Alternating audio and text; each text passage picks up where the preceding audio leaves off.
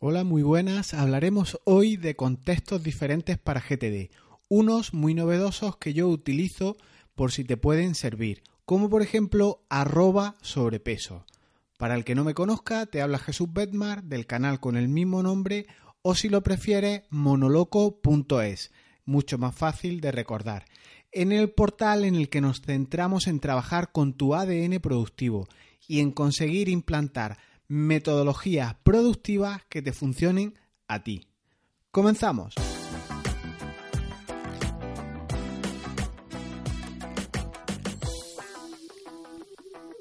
Hablar de productividad, de herramientas que te acerquen a tus objetivos, de proyectos y de tareas, siempre está muy bien. Solemos usar lo que todo el mundo usa y no cuestionamos en principio nada en concreto de los contextos. Si ya te has aproximado a GTD o lo estás usando, hay contextos que se recomiendan utilizar en GTD. Y no es tan mal, de hecho yo recomiendo pocos que sean concretos, los justos, los necesarios, no más de los imprescindibles. Pero si estás en esas etapas tempranas del método, sobre todo hay que hacer hincapié en que tengas cuantos menos mejor, para que la metodología te sea más llevadera, ya habrá tiempo de implantar o de hacer encajes de bolillo. Los contextos son parecidos a las listas tradicionales que cualquiera puede haberse confeccionado en un momento dado de su vida. Ahora ya las realizamos esas listas en el móvil, es impensable hacerlo en papel, pero eh, las listas eh, en principio no se definen por temáticas, por etiquetas, cosa que sí se hace cuando utilizamos GTD, en concreto al utilizar los contextos que hoy vamos a ver. Y es esa posibilidad de filtrar qué tareas tienes que hacer más acordes, más adecuadas con la situación concreta en la que te encuentras, lo que te va a dar alas en tu sistema productivo, en esas listas que confeccionamos con nuestra aplicación GTD. Estos contextos se aplican a tu vida en general, y no distinguimos si es vida personal de la vida profesional. ¿Acaso cuando tú sales de tu oficina, de tu trabajo y cierras la puerta atrás de ti, ya no te acuerdas en absoluto a lo largo de la jornada de cuestiones que han ocurrido en el trabajo? Y piénsalo al revés también. Cuando te vas de casa, cuando cierras por la mañana la puerta atrás de ti, ¿cortas por completo con la situación familiar? Si tu hijo está enfermo, si tienes una gotera en casa que te está rompiendo la tarima flotante, tú en cuanto tiras de la puerta te aíslas por completo de lo que ocurre en casa. Esto no es posible y GTD lo que pretende es aunar toda tu vida, que no puedes separarla eh, en partes distintas, la una eh, todo en una. Y entonces esa concreción, ese aglutinar toda tu vida, es lo que yo entiendo que otorga una potencia a GTD tremenda. No podemos aislar como partes independientes eh, nuestras distintas áreas de responsabilidad. En relación con los contextos, eh, Allen, David Allen, el autor de, de, la metodología, propone siete como los más usados y sobre todo muy adecuados para el que se acerca por primera vez a la metodología. Y los que propone son agenda para eh, almacenar ahí cuestiones que están sometidas a plazo, fechas, reuniones, etcétera.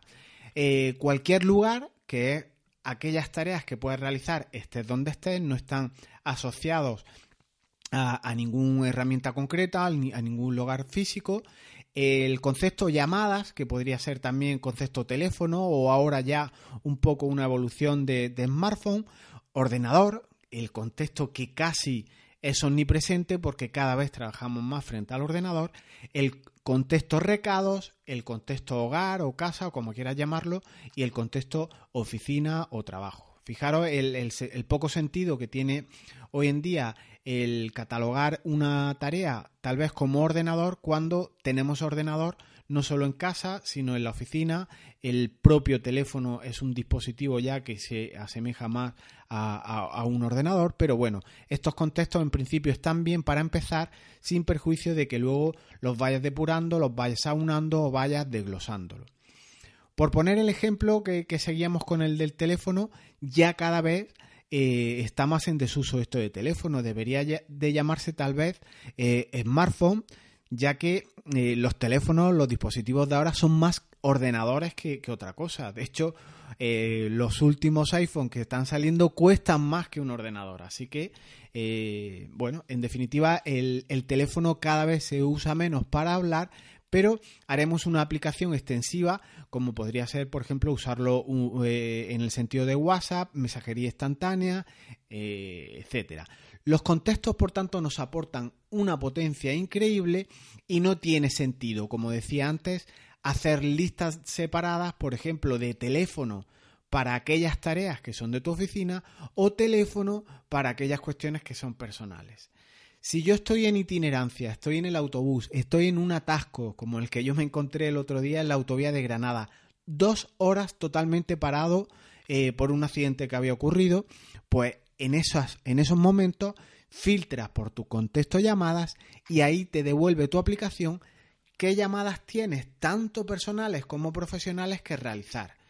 Esto es una utilidad sin duda digna de elogio, incluso si quieres filtrar por áreas de responsabilidad porque ahora necesitas hacer las llamadas profesionales, son las más urgentes, pues lo haces. Filtras con un clic de ratón y de una lista potencial, por ejemplo, de 15 llamadas que tenemos, ahora se quedan 10 llamadas que son solo las que tenemos profesionales.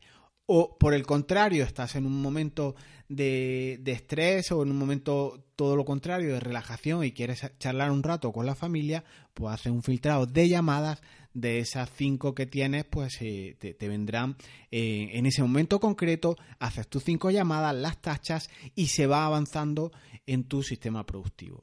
Así que los contextos son útiles de verdad, es ese plus que te otorga la metodología GTD frente a las listas tradicionales que todos nos podíamos hacer eh, de manera rápida, eh, pero ahí iba todo mezclado. Entonces, al insertar las tareas, los proyectos, ahora ya por áreas de las que eres responsable, más el plus, más el, el aditivo de los contextos, pues podrás obtener esos listados súper concretos, afinados y adecuados para el momento en el que te encuentras en ese atasco o tirado en el sofá de casa.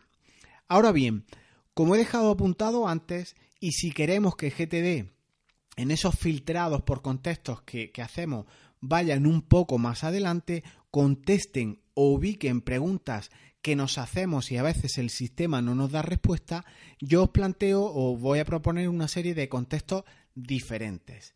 Si a pesar de tener GTD, con estos contextos pudieras añadir algunos más que te hicieran filtrar tareas por situaciones, por estados que no acabas de ver de manera tan evidente, pues eh, añades más potencia a tu sistema. Os planteo las siguientes preguntas. ¿Tengo un contexto que me muestre tareas que no logro hacer nunca? ¿Tengo un contexto que me indique que más que realizar una tarea concreta, hacer, eh, ejecutar, mm, me invite a, determinar qué es lo que nunca hago. Tengo un contexto que me informe de qué tareas no están alineadas con mis prioridades, con mis objetivos que tengo planificados. Pues a estas preguntas y a otras más que te puedes estar haciendo en este momento, a la vista de tu sistema, de tus tareas que no se cumplen o incluso de esas tareas que tachan mucho, eh, vamos a ver una serie de contextos que yo te propongo. El primero de ellos, arroba sobrepeso, o el contexto simplemente sobrepeso. Para utilizar cuando creas un proyecto o una tarea, eh, este contexto de sobrepeso es, identifica cuando no está alineado con tus propósitos, con tus prioridades, con los objetivos que tienes planteados. Este contexto requiere un control relativo de a dónde nos dirigimos, de, si esas tareas que queremos realizar nos ayudan, nos acercan a conseguir los resultados concretos que queremos. Es un momento ideal, por ejemplo, en la revisión semanal, tanto consultando las tareas que has tachado, esas que siempre nos gusta completar, como las que siempre están ahí presentes que no logras tacharlas.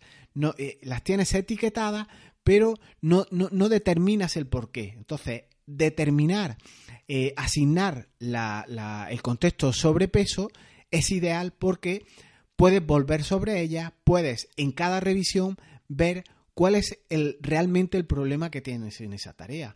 El sobrepeso eh, no es una tarea que esté alineada con tus metas y objetivos, no es prioritaria realizarla ahora, debería estar en algún día tal vez, o por qué no en la papelera directamente. Aquellas tareas que tengas dudas, que no veas eh, determinación, concreción, que consideres que no están muy alineadas con estas cuestiones que te comento, puedes etiquetarla con sobrepeso. En este punto concreto, yo suelo perder, por ejemplo, mucho, mucho, mucho tiempo en cuestiones de diseño, de retoque de imágenes, de bajarle el peso a las imágenes para optimizar la carga de, de estas. Yo no soy bueno en estas cosas, en el diseño, en la maquetación, así que me ha dado mucha visión, me ha dado una claridad tremenda crear este contexto y ahora cuando empiezo a ver tareas que son de ese tipo, las etiqueto con sobrepeso y las evito. Y ahora en concreto he hecho una acción más proactiva que es intentar delegarlas. Y esto, este sobrepeso, quitarte sobrepeso, siempre es una ventaja. El segundo de los contextos que te propongo, pues arroba valiente. Este contexto de esos proyectos que solemos tener incubados y no realizamos por la razón que sea, pues puede venirnos bien para contestar a unas preguntas muy profundas y es ¿por qué tengo esa tarea que no logro realizar? ¿No será que está asociada con algún demonio de los que todos llevamos dentro? Tal vez sea esa situación que requiere hablar en público, enfrentarte o charlar con tu jefe, plantear situaciones totalmente nuevas que suponemos serán rechazadas por los compañeros, por los socios, depurar estos proyectos que se van eternizando con una roba valiente puede ayudarte muchísimo. ¿Por qué no a plantearte que igual antes de acometer o de realizar ese proyecto, esa reunión, ese hablar en público, ese enfrentarte con tu jefe, igual tienes que hacer algo previo, como ganar otras habilidades, ganar otras competencias de las que igual careces. Y así podrás afrontar con éxito, una vez ganes esas habilidades, esas competencias, te quites del medio tus demonios internos, pues podrás acometer esta tarea prioritaria o esta tarea que se va eternizando y la tienes incubada. Por tanto, el arroba valiente puede ser muy ilustrativo de por qué esas tareas no salen adelante y es porque igual hace falta hacer un paso previo, eh, organizar un proyecto previo ir faseándolo, ir avanzando para luego afrontar este segundo con éxito y con eh, el beneficio que esperas o, con el objetivo que se pretende obtener de realizarlo. Y por último, quería hablarte de otro concepto que es arroba ocupa. Yo lo tengo de hecho escrito con K, que es muy visual.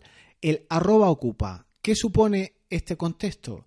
Pues yo lo creé a partir de ver que tenía algunos proyectos relacionados, por ejemplo, con redes sociales que no lograba sacar adelante. Todos los proyectos que yo tenía relacionados con redes sociales estaban eh, un poco atrancados, entonces los etiqueté con ese arroba ocupa. Son esas cuestiones que, que ilustran bien eh, aquella tarea que no logras sacar adelante. Y el no avance, el tener esos proyectos ocupa en tu sistema, hará que los identifiques de una manera muy rápida, que veas incluso qué causas motivan tu, tu procrastinación. Antes inconsciente y ahora cuando tienes esas tareas, esos proyectos etiquetados con arroba ocupa, los conviertes en consciente, los identificas, eres, eh, estás presente cuando lo visualizas. Y entonces ya sí podrás trabajar eh, ocupándote con ellos eh, y determinar por qué están apalancados algunos proyectos que no realizas.